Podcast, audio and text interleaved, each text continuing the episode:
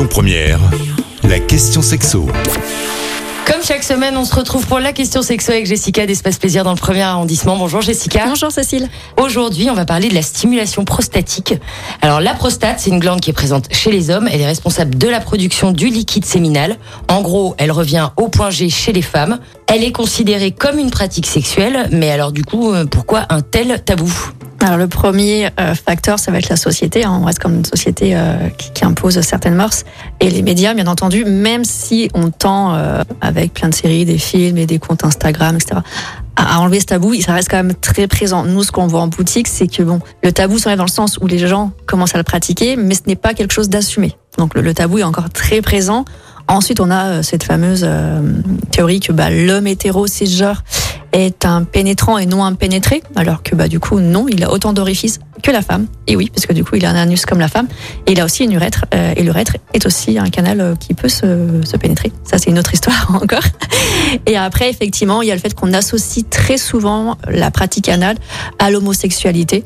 Donc du coup effectivement pour un homme hétéro cisgenre, euh, voilà, il veut pas se faire passer pour un homosexuel parce que ça reste voilà euh, mal vu encore euh, de nos jours. Et en plus associer l'homosexualité, enfin la pénétration anale à l'homosexualité, c'est quelque chose de totalement faux puisque du coup il y a des couples homosexuels qui ne pratiquent pas le sexe anal et donc ça, ça a vraiment rien à voir. Mais malheureusement voilà, il y a ces amalgames qui font que ça reste encore quelque chose de très tabou en France. Et du coup, comment ça fonctionne?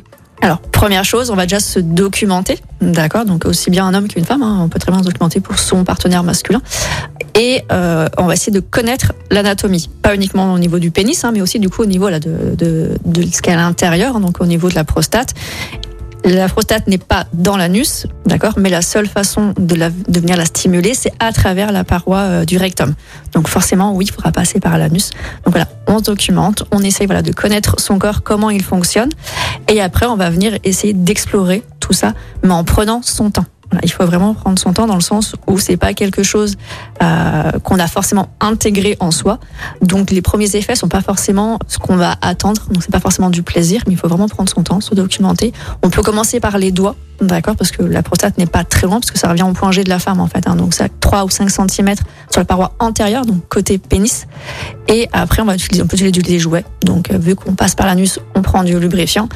Et on va d'abord l'utiliser en plaisir solitaire histoire d'être totalement décontracté et euh, dans un environnement totalement sécurisant avant de l'introduire euh, dans un couple.